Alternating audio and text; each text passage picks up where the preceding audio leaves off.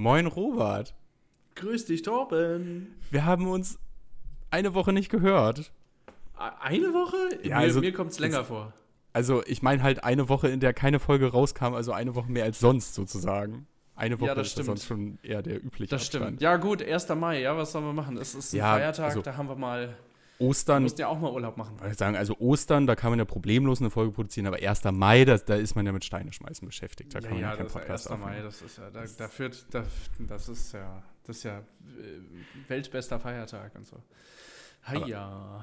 Auf jeden Fall. Aber wir haben da eben ja auch schon äh, oft drüber geredet. Also wir haben ja, weil wir montags ja unser Erscheinungstag ist, immer in unserer Statistik montags so einen kleinen Buckel, dass wir montags halt mehr Hörer haben als an anderen Tagen. Und diesen Buckel gab es letzte Woche ja einfach trotzdem. Also es muss ja wirklich Leute geben, die reingeguckt haben und dann eine Folge gehört haben, obwohl keine neue da war, einfach weil sie sich so dran gewöhnt haben, jeden Montag liberales Gelaber zu hören. Ist das nicht schön?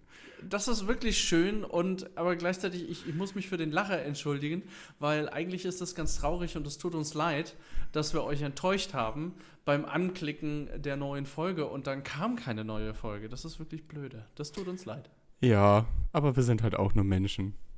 Ja, aber wir sind jetzt wieder da. Genau. Und wir haben viele, viele, viele Themen schon wieder mitgebracht. Es, Um es ist so viel Willen. passiert. Ich meine, die, die letzten Folgen waren ja durch unser, durch äh, den Besuch von Frau Bodissin Schmidt äh, inhaltlich geprägt und dass wir jetzt äh, zu zweit eine Folge aufgenommen haben, das ist jetzt ja wirklich schon mehrere Wochen her und in der Zeit ist ja allerhand passiert. In Ja. erster Linie natürlich der Bundesparteitag. Der Bundesparteitag, der 74. ordentliche Bundesparteitag, so nennt sich das Ganze ja. Und der Bundesparteitag ist sogar viral gegangen, zumindest in unserer Bubble. Ich weiß gar nicht, wie weit es rausgeschwappt ist, aber es war ja sogar bei der Heute-Show. Aber halt leider nicht wegen seiner Inhalte, sondern wegen einem Zwischenfall zwischen Dorothee Bär und Christian Lindner. Aber den hat inzwischen wahrscheinlich eh jeder gesehen. Ja, das war ein interessanter Zwischenfall, aber gut, es Richtige kann halt passieren. Ich, ich glaube, sie wollte einfach hintenrum den Arm heben und irgendwie Nein, ihm auf also- die Schulter klopfen oder Also sowas. ich, glaube, die dachte einfach, jetzt reicht's, Christian, jetzt zeige ich dir mal. Also, ja, Mai.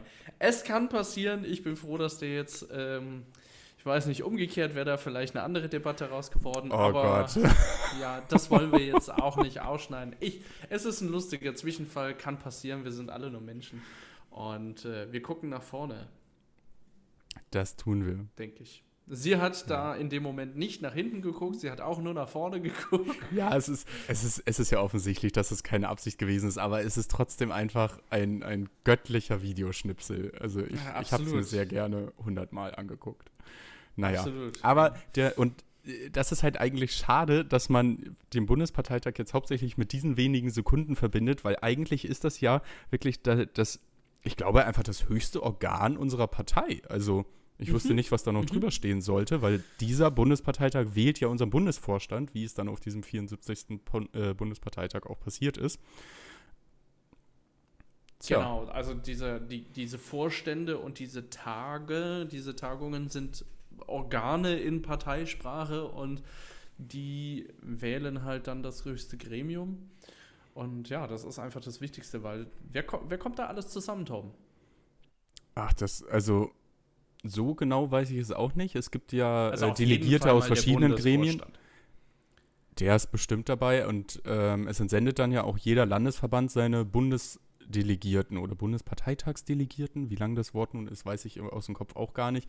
Aber ich weiß noch, dass das eine richtig anstrengende Abstimmung war, weil man da, glaube ich, in Hamburg 16 Leute wählen musste und ah, das. Naja, es waren viele, viele Namen, die man da auf den Wahlzettel quetschen musste, aber ich habe festgestellt, man kriegt acht Namen auf einen Wahlzettel. Ich glaube, wir haben damals in zwei Gruppen gewählt. Aus Auch Bayern. wieder nicht digital. Auch wieder nicht digital. Aber auf dem Bundesparteitag wurde digital abgestimmt. Hast du das gesehen? Oh, Also nee, ich das hab- habe ich nicht gesehen. Ich habe ähm, nur Teile des Bundesparteitags verfolgt. Der wurde ja gestreamt, wie in einer Digitalpartei angebracht. Und äh, Sonntag habe ich eigentlich fast den ganzen äh, Stream geschaut, weil es halt auch mittags zu Ende war. Also es waren trotzdem nur drei, vier Stunden. Ähm, und da konnte man halt wirklich sehen, dass sie alle so eine Art Fernbedienung mit, ich glaube, so ungefähr 20 Tasten hatten. Und dann wurde immer angezeigt, welche Taste für welche Antwortmöglichkeit ist. Und dann konnten sie wirklich mit dieser Fernbedienung abstimmen. Und im Landesverband wird uns immer erzählt, das geht nicht. Also ich glaube, es hackt. Ja, nee, das, das können wir ja jetzt widerlegen. Also da, da ist ja jetzt schon gut vorgelebt worden. Ja. Ja, also diese delegierten äh, Sachen sind halt auch krass hier in, äh, im kleinen Kreise, also im Kreisverband, im kleinen Kreis, ne? da wählt halt dann der, äh, die Kreishauptversammlung äh, nicht nur den Vorstand, den Kreisvorstand, sondern auch die Delegierten des Be in Bayern der Bezirkstags. Wir haben ja das ja jetzt gelernt, dass das nur in Bayern so ist und äh, die Delegierten des Landesparteitags. So, und dann die Delegierten des Landesparteitags setzen sich in einem Landesparteitag wahrscheinlich zusammen und wählen dann die Bundesparteitagsdelegierten der jeweiligen Länder. Also man muss da schon mal zweimal gewählt werden und so weiter, bis man dann halt da auf dieser Delegiertenliste ist. Wenn, wenn jetzt alle kämen, das wäre ja auch viel zu viel. Das In- kann ja keiner fassen. Äh, auf dem Bundesparteitag kann nicht einfach jeder kommen, das stimmt. Aber in Hamburg haben wir es ja tatsächlich so, dass wir diesen Mitgliederlandesparteitag haben. Das heißt, bei uns kann ja wirklich einfach jeder, der zum Landesverband Hamburg gehört, zum Landesparteitag kommen. Von daher kann bei uns auch jedes Mitglied die Bundesparteitagsdelegierten wählen. Der Weg ist bei uns Okay. also nicht ganz so weit, aber im, also für die Flächenbundesländer ist das auf jeden Fall richtig, was du gesagt hast. Ja, das, ich glaube, wenn jetzt bei euch regelmäßig das zur Mit Sprengung führt der Leute, die halt da hinkommen äh, und unerwartbar viele da sind, ich glaube, dann wird man sich das auch nochmal überlegen. Aber bis dahin ist vielleicht noch Ja, leider also- ein weiter Weg. Also die Landesparteitage, auf denen der Landesvorstand neu gewählt wird, sind klassischerweise die, wo die meisten Leute kommen. Und ich glaube, ähm, das war bei uns dann ja der letzte. Und da waren wir irgendwas zwischen 200 und 250 Menschen. Also da haben dann Ja, hinten ein paar. in Halle rein. Genau, das, das hat problemlos gepasst. Da haben hinten ein paar Leute gestanden, aber auch nur, weil sie keinen Bock hatten, sich zwischen wildfremde Leute in die erste Reihe zu setzen, sozusagen. Also das äh, war schon immer händelbar. Ich finde das eigentlich ganz gut, dass man ähm, direkt nach seinem Beitritt diesem Landesparteitag beiwohnen kann, weil das auch äh, immer eine sehr spaßige Veranstaltung ist. Das hätte ich nicht missen wollen. Ich, ja, kann ich, also das ist natürlich äh, tatsächlich ein großer Vorteil dann auch in Hamburg, muss ich, muss ich da so eingestehen, weil ähm, hier in Bayern kommt man halt nicht so einfach da erstmal hin, weil man muss sich als Delegierter wählen lassen und aufstellen lassen, dass man da überhaupt hin kann. Ähm, das ist klar, wenn du dann neu bist und du willst dich engagieren und halt was machen und so weiter, da hast du halt dann in Bayern eher dann die Möglichkeit in den Landesfachausschüssen halt dich schon mal zu engagieren und in deinen Kreisen und vielleicht auch im Bezirk. Aber ähm, auf, auf Landesebene musst du halt erstmal als Delegierter halt irgendwo hinkommen. Und da, da gebe ich Mhm. dir recht. Das ist natürlich für euch eine schöne Sache, bei euch da oben, dass man dann direkt auf dieser Ebene halt diskutieren kann. Ja, jetzt sind wir natürlich Aber ein bisschen abgeschweift, weil Bundesparteitag. Passiert. Bundesparteitag. Wir werden auch noch häufiger abschweifen, so wie wir Auf jeden machen. Fall. So kennen wir uns. Ja, so kennen wir uns schon. Ähm, bei einem Parteitag, sei es jetzt Land oder Bund oder sowas, gibt es dann immer Anträge und auf diesen Anträgen stehen dann Forderungen und die Partei und diese Leute, die halt jetzt da als Delegierte sind, die stimmen dann darüber ab und ähm, ja, beschließen das, was Leute als Ideen da reingebracht haben, haben wir ja auch schon mehrfach erzählt. Du hattest deinen Dringlichkeitsantrag, deinen Antrag, der ja nochmal eine spezielle Form hatte aufgrund seiner Oh. Dringlichkeit. Dazu kann ich Geht- übrigens, also noch wollte gerade sagen, da kann ich ja Oh, jetzt direkt oh, einhaken jetzt. und erzählen, wie es Oh. weiterging. Ähm, der, Dringlich ein, der Dringlichkeitsantrag ist dann nämlich nochmal von dem Bundesvorstand der liberalen Schwulen und Lesben nochmal inhaltlich äh, richtig gut überarbeitet worden. Also man konnte wirklich erkennen, sie haben ihn nicht weggeschmissen und neu geschrieben. Es war schon immer noch mein Antrag, aber sie haben halt gewisse Formulierungen anders gemacht, ein paar Fakten nochmal nachgeschärft. Da war einfach ein bisschen mehr Kompetenz dahinter, sage ich jetzt mal, ohne mich selbst jetzt zu schlecht machen zu wollen. Und äh, dann nee, nee, ist der ich glaube, du mischst, du mischst die Liesel in Hamburg schon ganz schön auf. in Hamburg ja, aber jetzt reden wir über den Bundesvorstand Mhm. von Hamburg, also Oh. ganz oben sozusagen. Michael Kauch hat mir dann den überarbeiteten Antrag nochmal zugeschickt. Ähm, und genau, ich, ich fand den fantastisch, habe dann halt äh, gesagt, ja, hat absolut mein Segen und dann haben die den eben auf dem Bundesparteitag auch als Dringlichkeitsantrag eingebracht. Die Dringlichkeit ist dann tatsächlich auch beschlossen worden. Das ist auf dem Bundesparteitag sogar noch mal komplizierter als auf dem Landesparteitag. Auf dem Landesparteitag war das ja so, dass einfach nur alle abstimmen mussten und er dann äh, ein gewisses Quorum haben musste. Ich habe jetzt schon wieder vergessen, welches. Ich glaube, 50 Prozent reichen, damit er überhaupt beraten und eingebracht werden kann.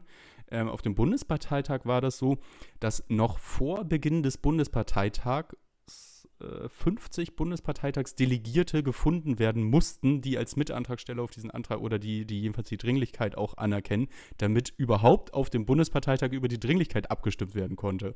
Und ähm, das hat tatsächlich auch alles geklappt, aber dann kommt ja das Alexander Müller-Verfahren, in dem man über die Reihenfolge der Anträge abstimmt. Und da wurde er dann einfach mit, ähm, ich glaube, drei anderen Dringlichkeitsanträgen und den 85 Anträgen aus dem Antragsbuch zusammen in eine Reihenfolge gebracht und ist auf Platz 11 oder 12 irgendwie so in der Größenordnung gekommen. Und welcher Antrag wäre als nächstes beraten worden, wenn der Parteitag nicht Sonntag um 12 geendet hätte? Der. Es ist genau der erste Antrag gewesen, der nicht beraten wurde. Und deshalb ist er jetzt an den Bundesvorstand weiter verwiesen worden und äh, liegt da jetzt, glaube ich, auch noch. Äh, es gab aber inzwischen. Doch, das, es war super knapp. Ich saß hier wirklich auf dem Sofa und habe hab, äh, immer abwechselnd auf, mein, auf meine Uhr geguckt und die Redner in, in diesem Stream angefleht, sich doch mal zu beeilen, weil ich halt die, die Reihenfolge kannte. Und es, es war wirklich so eine Zitterpartie und es, ist, es war sehr bitter. Aber naja, äh, eine Pressemitteilung ging von Liesel, glaube ich, trotzdem raus. Die ist auch von einer kleineren Seite gedruckt worden und weil sich aus, also irgendwie scheint sich sonst nur die Linke zu diesem Uganda-Gesetz geäußert zu haben, weshalb es jetzt tatsächlich ein, äh, einen Artikel im Internet gibt, äh, FDP und Linke fordern, dö, dö, dö. Und das war jetzt nicht so ganz meine Absicht, dass es jetzt irgendwie so einen Schulterschluss zwischen uns und den Linken gibt, laut äh, irgendeiner Online-Zeitschrift, aber naja, es gibt Schlimmeres.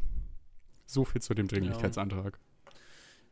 Naja, immerhin geht's weiter. Das ist schon mal gut. Ja, auf jeden Fall. Ich finde es großartig. Ja, Bundesparteitag. Ähm, da gibt's, wir haben es ja schon mal gesagt, erstmal einen Leitantrag. Und da wollen wir einfach mal, das, das bestimmt so ein bisschen das Ganze ähm, diskutieren. Und du hast es, wir haben es ja auch schon mal erwähnt, oftmals ist es ja so, so wenn es einen Leitantrag gibt, dann wird darüber irgendwie 80 Prozent der Zeit gesprochen. Und der ist auch nicht gerade klein. Ich möchte auch hier an dieser Stelle einfach nur mal drüber gehen, was da so jetzt beschlossen wurde. Also ich gehe jetzt nicht durch den Antrag, sondern durch den Beschluss. Ja, das sind zwei unterschiedliche Fassungen. Das eine ist, was wollen wir? Und Beschluss ist das, was letzten Endes korrigiert wurde mit Wortänderungen oder was auch immer da halt ist, um halt mhm. den Sinn und Zweck des Ganzen halt nochmal genauer darzustellen nach der also, Diskussion. Genau, es gibt ja immer die, also ich ergänze einfach nochmal, es gibt ja immer ja. die erste Lesung, in der man einfach den Antrag einbringt und den berät und dann gibt es ja immer nochmal die zweite Lesung, wo Änderungsanträge Anträge zu dem Antrag beraten werden und wo dann über jeden einzelnen Änderungsantrag nochmal abgestimmt wird, bevor dann in der dritten Lösung, in der dritten Lesung nochmal über den gesamten Antrag inklusive aller ab angenommener Änderungsanträge abgestimmt wird. So, und ich deshalb glaube, läuft das nicht genauso im Bundestag richtig. mit den Gesetzen? Ja, nur dass da die verschiedenen Lesungen dann, glaube ich, an verschiedenen Tagen sogar sind. Oder genau, also ich glaube zweite und erste also, Lesung und zweite Lesung vielleicht an einem und dann ich glaube zweite und dritte dürfte an einem sein, weil ah, dann hast okay, du den fertigen ja, Antrag und kannst über den Gesamtantrag abstimmen, aber ich glaube, dass du irgendwie Zeit hast, um Änderungsanträge einzureichen. Und das ist dann, glaube ich, ein Zeitraum von mehreren Tagen. Aber es ist jetzt auch nur geschätzt. Also es kann auch alles falsch sein. Ja, das muss ja dann meistens nochmal in die Ausschüsse übergeben werden, damit ja. dann nochmal drüber diskutiert und dann nochmal verändert. Das, das kannst du ja meistens nicht on the fly dann einfach machen, weil ja auch da mhm ganz unterschiedliche, noch unterschiedlichere Meinungsbilder halt als innerhalb mhm. einer Partei halt irgendwo da sind und das, das halt total entzerrt wird. Ne? Das, das, kann, halt das kann aber auch auf Landes- und Bundesparteitagen passieren. Also ich habe bei einem Antrag zum Thema Bildung auf dem letzten Landesparteitag dafür gesorgt, dass äh, nicht über ihn abgestimmt wurde, sondern dass er an den LFA Bildung verwiesen wurde. Das ja. der Torben, der, der hat dafür gesorgt. Ja. der ist Sorgt euch nicht, Torben macht das. Nein. Also, Leitantrag hieß, ja zu mehr Wohlstand nutzen wir die Energie der Krisenbewältigung für ein ambitioniertes Innovations- und Wachstumsprogramm. Also da ging es im Grunde halt darum, wir haben ja in Corona-Zeit etc., haben die Deutschen ein gewisses ähm, Krisenbewältigungsstimmung ähm, geschafft, also eine Energie geschaffen, um mit dieser Krise halt umgehen zu können. Und dieser Schwung soll jetzt halt genutzt werden, um ambitionierter Richtung Innovation und Wachstum zu gehen. Denn, und das ist ja im Grunde das, wofür nicht nur die FDP steht, sondern ich finde das halt auch einfach sinnvoll, wenn du wachsen willst, brauchst du auch solide Finanzen. Ich, ich sage nur nochmal, die Schulden, die das Finanzministerium 20, ist es 2023 oder 2024? Ich glaube, dieses Jahr müssen noch 40 Milliarden mehr an Zinsen bezahlt werden und 2021 waren es nur 4 Milliarden. Ja, ja also, also irgendwie die so. Zinsen verzehnfachen sich, die Schulden beglichen werden müssen. Und das ist halt, ja, und wenn dann jemand halt hinkommt und sagt, ich brauche 12 Milliarden, kann der aber nicht runterbrechen, wofür und weshalb und wieso. Äh, also wieso schon, aber wo es hingehen soll und wie, wie damit umgegangen werden soll, dann muss man halt dann in der, an der Stelle halt fragen. Und das finde ich dann auch vollkommen legitim. Also, erstmal solide Finanzen, Finanzen brauchen wir und halt, ähm, wir müssen halt den Wohlstand irgendwo versuchen zu sichern, äh, zu sichern und diesen Wirtschaftswachstum. Und dazu soll halt eben diese Energie der Krisenbewältigung genutzt werden. Ich gehe jetzt mal, also da gibt es drei Teile in diesem Beschluss. Der erste Teil ist, Deutschland muss wieder Weltmarktführer bei Innovation und technologischem Fortschritt sein. Und das fand ich relativ erschreckend ähm, zu lesen, dass wir halt als Industriestandort von 21 Industrienationen noch vier Plätze verloren haben und irgendwo auf Platz 18 rumdümpeln gegen ein USA, gegen ein äh, Kanada oder andere Staaten oder ein Schweden kommen wir halt industriemäßig fast gar nicht mehr mit. Ja, also das ist halt schon erschreckend. Dementsprechend kann es kein Weiterzoom halt mehr geben, sondern wir müssen halt irgendwas ändern. Ähm, interessant in dem Bereich fand ich zum Beispiel ähm, die, ähm, da, da, wo ist es? Gentechnik nicht länger ausbremsen. Äh, das fand ich persönlich ganz, ganz nice, weil Gentechnik nicht nur im Sinne von Nahrungsmittel und ähm, hier in dem Text ist ein Beispiel, wie man Kuhmilch produziert, ohne eine Kuh melken zu müssen. Ähm, ich finde es halt vor allen Dingen in der Medizin interessant, weil man halt in der Medizin mittlerweile weiß, durch bestimmte Gensequenzen kann ich, ähm, ja, ich sag mal, um oder irgendwas erschaffen, das wiederum Krebszellen abbaut. Ja, und oder auch für die Müllverbrennung. Ja, wir trennen gut in Deutschland, aber viel Müll nicht. Es, es gibt immer noch einen großen Batzen von Müll, der nicht recycelt wird oder exportiert wird und irgendwo ist er halt. Mhm.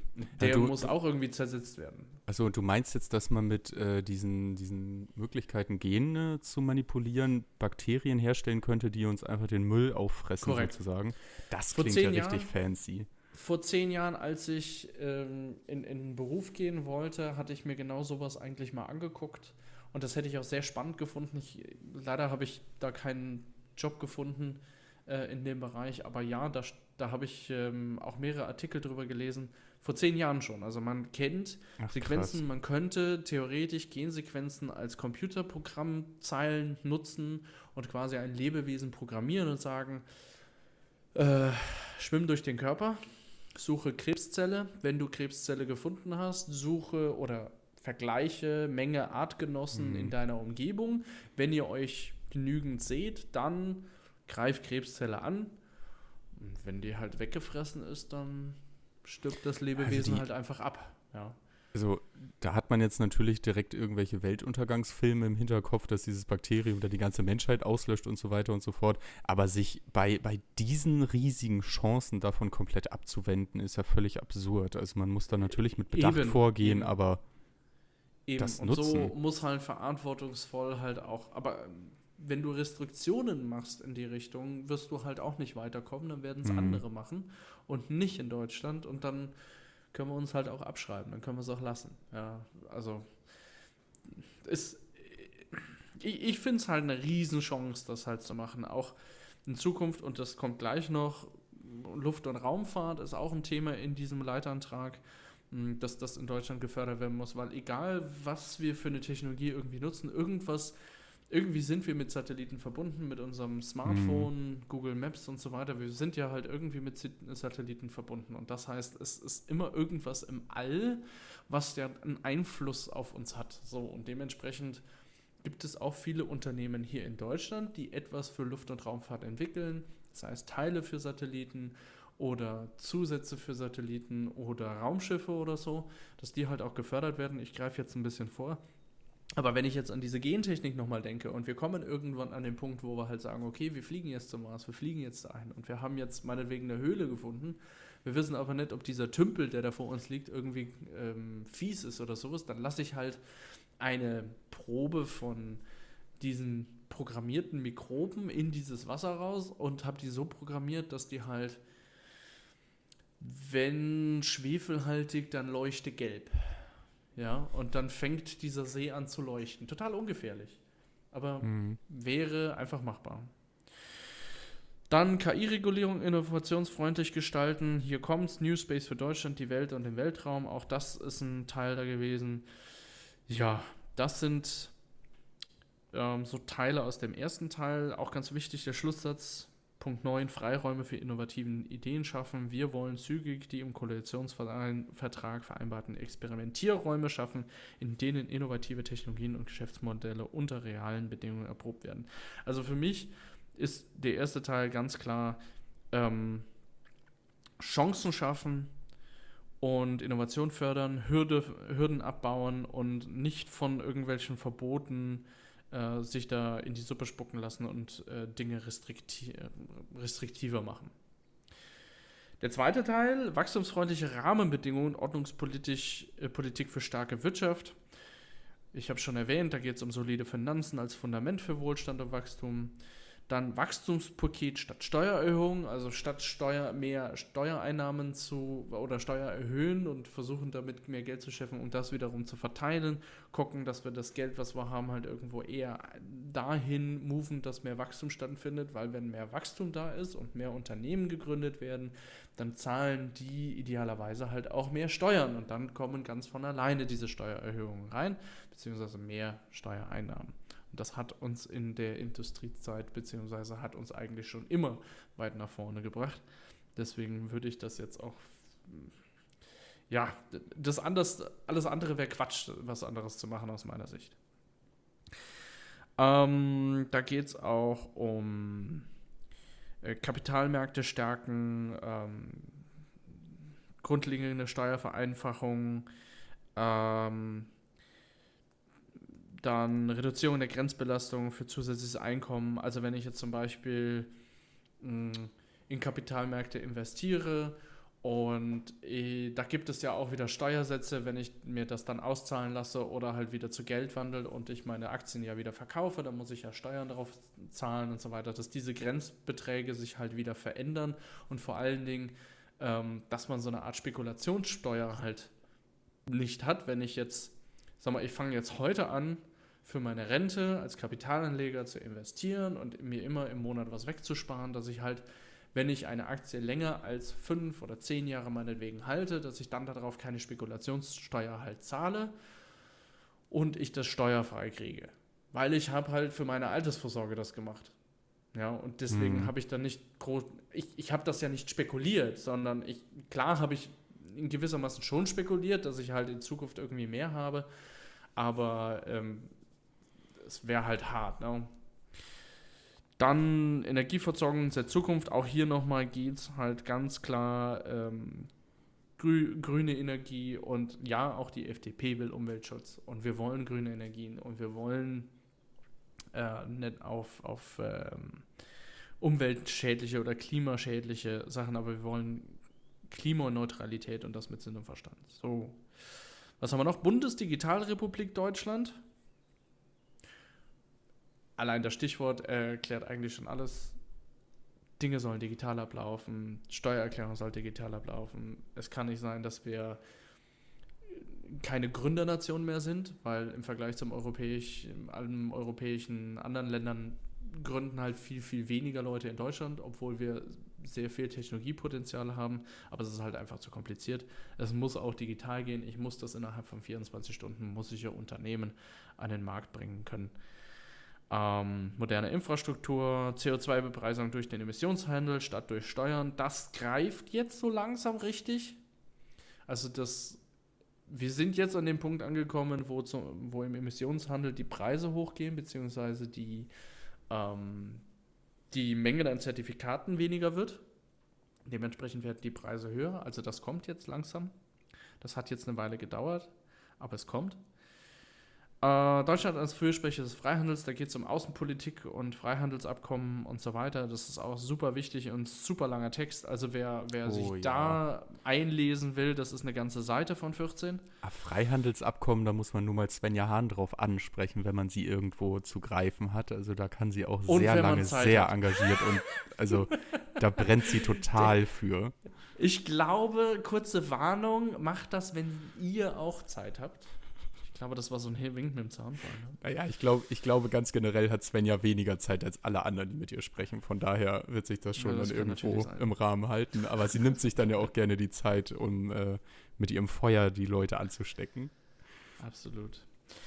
Ja, und dann der dritte Teil, um das zu Ende zu bringen. Der dritte Teil heißt dann das Aufstiegsversprechen mit neuem Leben füllen, Entfesselung der Leistungsbereitschaft jeder und jedes Einzelnen zum Wohle aller. So, da geht es dann los, beste Bildungschancen für alle. Das haben wir schon diskutiert. Ähm, Mhm. das, das liegt uns ganz, ganz sicher. Ich persönlich würde noch eine stärkere Reform als das. Also ich würde schon eine radikalere Reform irgendwo äh, mir wünschen, aber ich habe auch ein ähm, Interview mit Anja Schulz ähm, gehört, demletzt. Ähm, sie ist ja Sprecherin des Bildungsausschusses oder Ich weiß nur, dass sie im Sozialausschuss ist. Sozialausschuss. Also, War es Anja Schulz? Ah, jetzt kommt's. Schlecht informiert, schlecht vorbereitet. Auf jeden Fall, da, das ist natürlich, das Bildungsthema ist natürlich äh, ein bisschen schwierig, weil halt sehr viel, sehr viel bei den Ländern liegt. ja. Und ich glaube, da müssen die Länder halt auf, auf Landesebene muss auch der Mut da sein zu einer Reform. Da kommen wir auch sicherlich nochmal zu. Ich habe ähm, ein bisschen Programm da für auch die Landtagswahlen in Bayern. Das werde ich jetzt in den nächsten Wochen etwas mehr wahrscheinlich fokussieren, auch im Bezug Mhm. auf die Landtagswahl. Das ist halt jetzt dieses Jahr mal so. Nächstes Jahr wird das wieder anders. Ist euer äh, Wahlprogramm jetzt schon draußen? Das Wahlprogramm ist da. Ah, Ja. dann können wir damit ja wirklich mal loslegen. Ja, richtig. Und das sollten wir auch machen. Ähm, aber nur noch mal zurück, beste Bildungschancen für alle. Ähm, ambitioniert, aber ich glaube, da kann man noch mehr machen. Aber da, das, das ist halt auf Bundesebene halt schwierig, weil das ist auch noch mal, ähm, viele Dinge sind auf Landesebene. Wir brauchen mehr Eigentümerinnen und Eigentümer in Deutschland, nicht weniger. Das fand ich eine ganz spannende, ein ganz spannender Absatz. Ähm, weil eben, ich habe es eben gesagt, Wertpapierbesitz ist der sicherste Weg, um langfristig wirklich Vermögen aufzubauen. Der richtige Umgang mit Geld und auch mit Aktien muss zur Allgemeinbildung gehören. Dementsprechend möchte die FDP, dass das, ähm, dass, dass im Bildungssystem Finanzbildung halt mit dazukommt. Ähm, das muss man, glaube ich, mal gucken, wie man das, wie man das einbringt. Es ist ja momentan sowieso schon Fachkräftemangel in den, in den Schulen.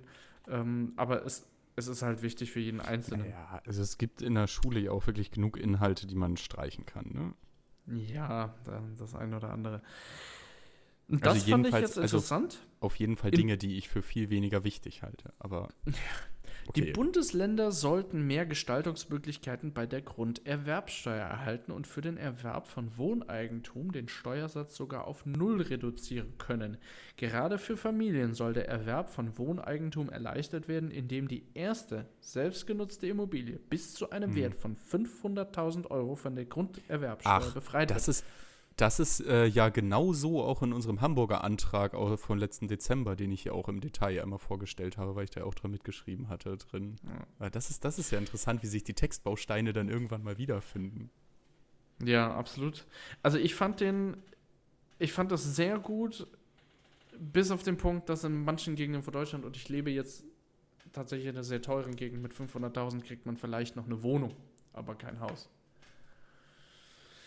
Dann, ähm, Ich weiß halt nicht, also wenn du es als, wenn du es als Paar kaufst, müsstest du doch insgesamt eine Million haben, oder? ähm Das ist ja ein Freibetrag, äh, also zumindest haben wir das damit so gefordert, dass das ein Freibetrag ist, den man auch nicht auf, pro auf Kopf oder was?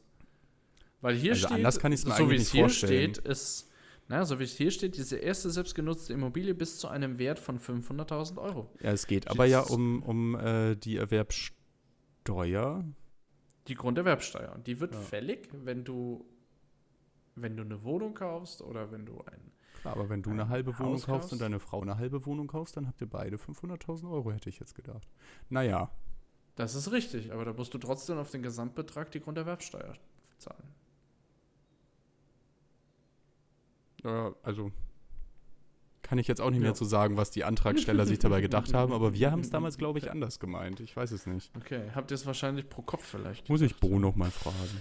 Ja, fragen wir mal Bo, das ist eine gute Idee. So, dann äh, haben wir noch ein zukunftsweisendes, Ge zukunftsweisendes Gebäudeenergiegesetz ist effizient, unbürokratisch, technologieoffen und überfordert Menschen nicht. Das war ja jetzt viel ähm, in, der, in, der, in der Presse. Klimaschutz soll technologieoffen betrieben werden, sich finanziell lohnen und darf nicht zu einer Enteignung von Eigentümern und Mietern durch die Hintertür führen. Ich habe da ein interessantes Gespräch noch geführt ähm, mit, mit ähm, einer Firma, die mh, Immobilien, alte Immobilien aufkauft, modernisiert und wieder verkauft. Das gibt es auch ähm, viel im Eigenbestand da. Und da sagte man, man wartet ab. Zu den aktuellen Heizthematik, man wartet ab. Man Ja. hat sich mal ein Angebot für Wärmepumpen halt geben lassen. Das war allerdings trotz äh, Subventionen und so weiter jenseits von Gut und Böse. Man ist der Meinung dort gewesen, dass, oder man ist der Meinung, und die Teil Meinung teile ich auch, die Industrie wird irgendwann hinterherkommen, die Wärmepumpen zu liefern, aber ja, die, die, wir, wir haben halt ein Handwerkerproblem, das ist halt Problem. So, Ja. und dann gehen wir noch weiter. Smarter, gerechter Sozialstaat, Fachkräfte der Zukunft gewinnen, das ähm, ist definitiv auch eine Sache, die wir stärken müssen. Wir brauchen mehr. Und letzter Punkt, und damit bin ich dann durch, Deutschland zu Gründer- und Startup-Nation machen. Sorry, ich finde es einfach super Mhm. wichtig. Es ist sehr viel drin in diesem Leitantrag, wirklich sehr viel. Ja, äh, es sind 17 das- Seiten. Wer sich das im Detail durchlesen möchte, kann das gerne tun. Googelt einfach mal Bundesparteitag FDP, dann findet ihr den 74. und dann halt geht er auf Anträge und Beschlüsse und dann ist er ganz oben. Dass der Antrag äh, sehr um, also dass der Leitantrag sehr umfangreich war, wird man an der Länge der Folge auch erkennen können. Wir haben jetzt nämlich schon 32 Minuten zusammen. Ihr wisst ja, unsere Zielgröße ist immer eher so 30 Minuten. Aber ähm, ich habe ja auch mich ein bisschen in die Anträge eingelesen. Also wie gesagt, sonntags habe ich den Stream verfolgt und jetzt im Podcast wollte ich dann äh, nochmal einen Überblick zumindest darüber geben, welche Anträge sonst noch auf dem Bundesparteitag beschlossen worden sind. Und Genau, ich werde ich werd jetzt wegen der fortgeschrittenen Zeit einfach nur kurz äh, einmal anreißen.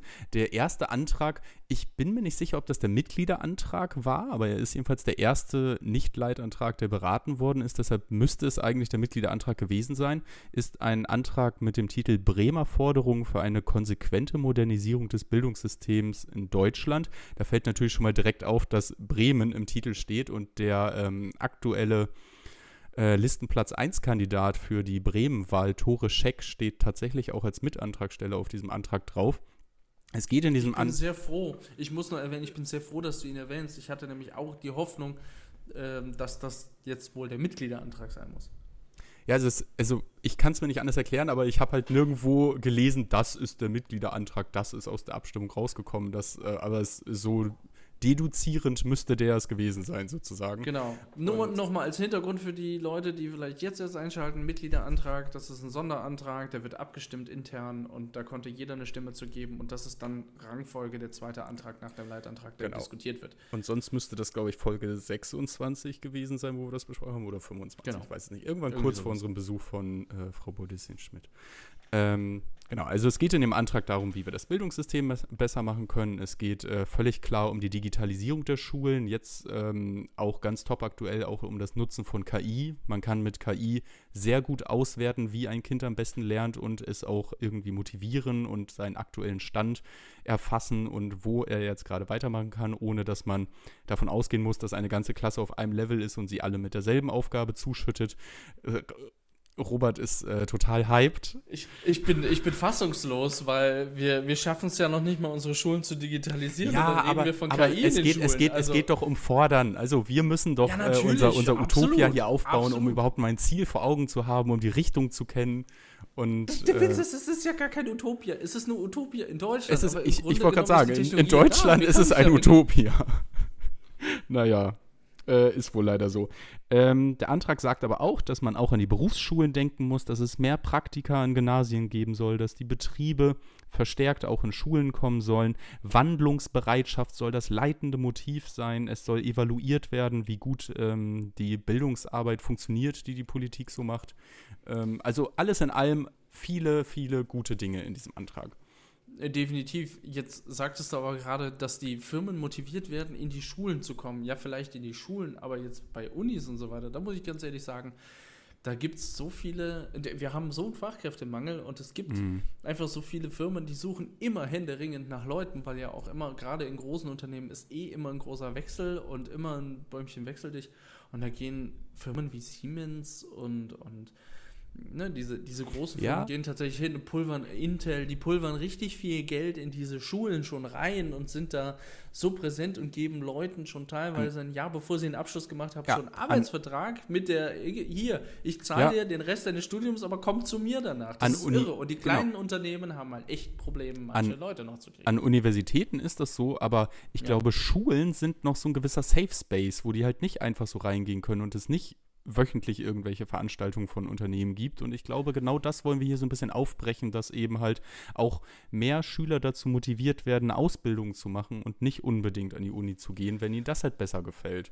Ja, also ich, so habe ich den Antrag jedenfalls verstanden. Da muss, ich, da muss ich ehrlich gestehen, ich, ich muss das mal gerade aus dem Nähkästchen plaudern. Das hatte ich mir schon mal überlegt, sowas ähm, mal selber zu machen, mich vielleicht selbstständig zu machen und selber an Schulen zu gehen. Und genau das, weil das ist hm. der Punkt, wenn man auf ein Gymnasium geht, hat man immer irgendwo, kriegt man das Gefühl, ich muss dann auch studieren gehen. Mhm. Ja, aber dem ist ja nicht so. Ausbildungsplätze gibt es zuhauf, es fehlt Ausbildungs, äh, Auszubildende und ähm, ich finde das, also ist es auch attraktiv, einfach mal fünf Jahre vorher anfangen mit Geld verdienen, ne? Oder sogar also, noch früher. Die, die gesetzliche Rentenversicherung würde das freuen, das ist richtig. So. da spricht der Experte wieder. Da spricht der Altersvorsorgeexperte. Ja, es gab, ähm, danach wurden zwei Anträge zum Thema Energie beraten. Energie ist natürlich auch immer noch ein großes Thema.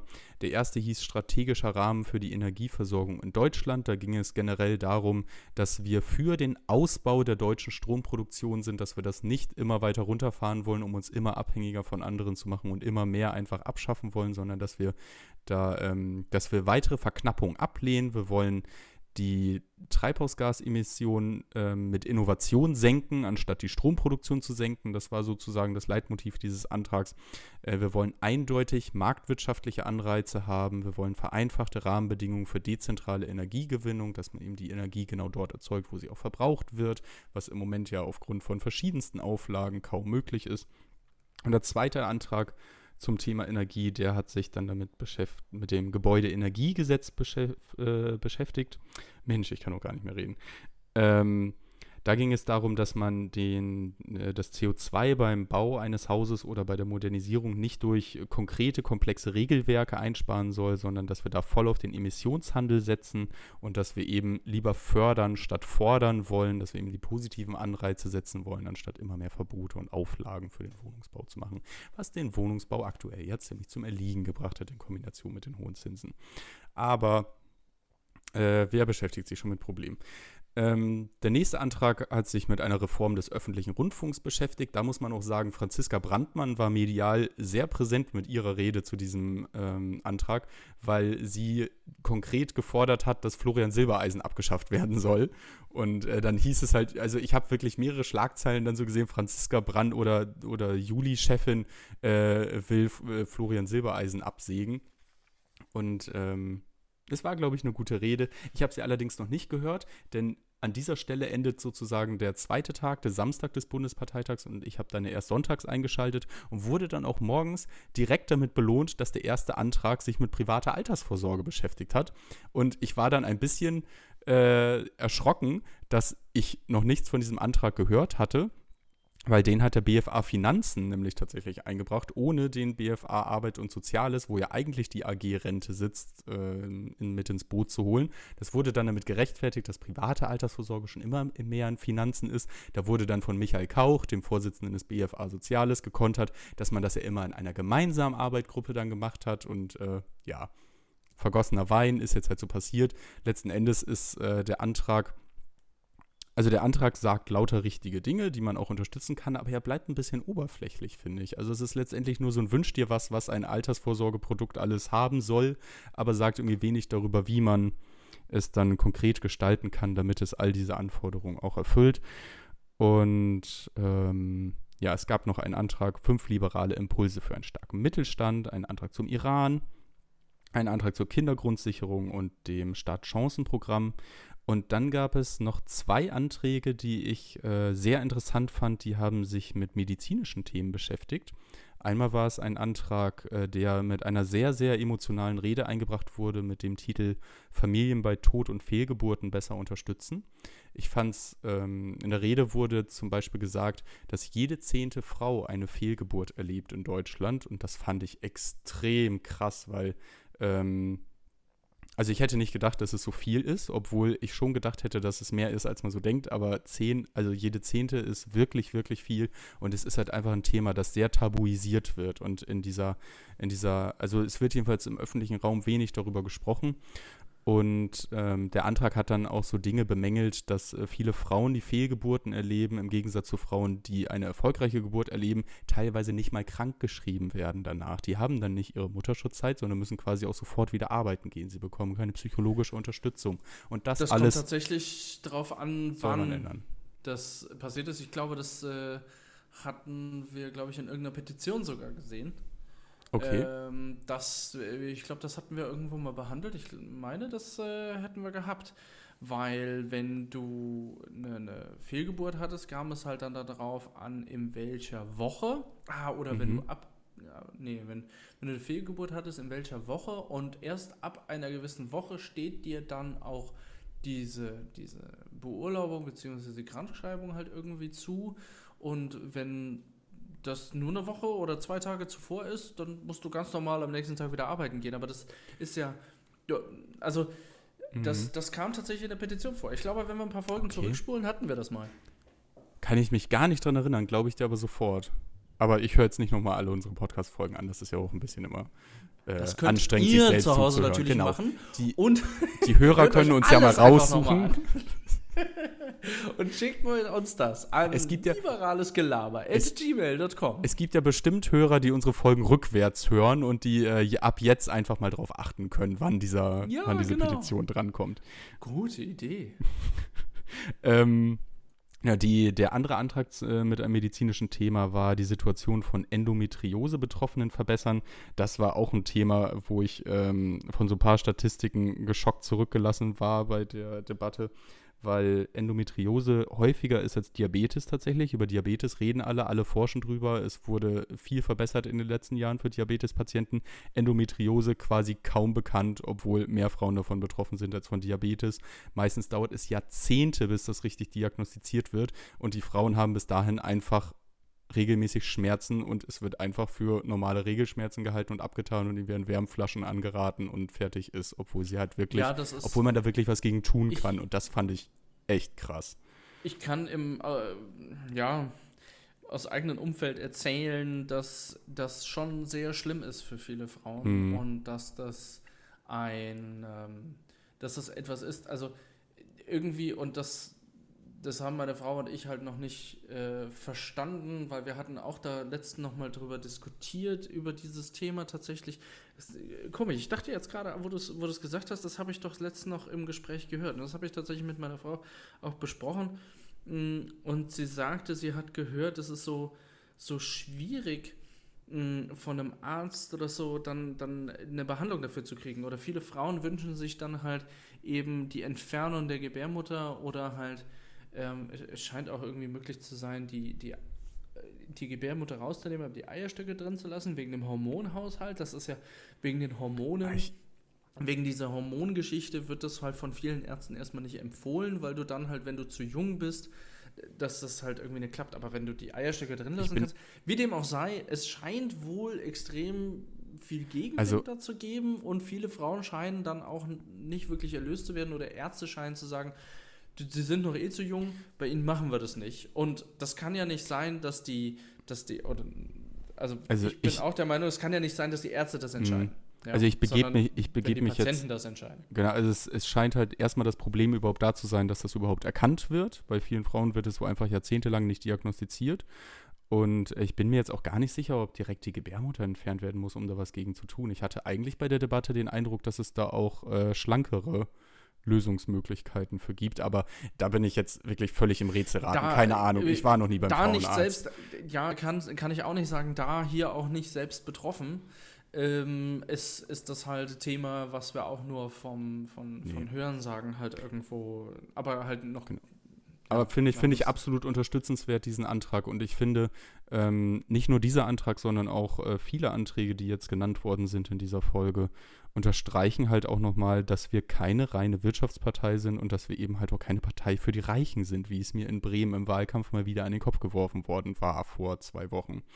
Und ähm, das ist, ja, ich finde, wir haben fantastische Beschlüsse gefasst auf diesem Bundesparteitag und wir müssen das irgendwie unter die Leute bringen, damit das auch wahrgenommen wird.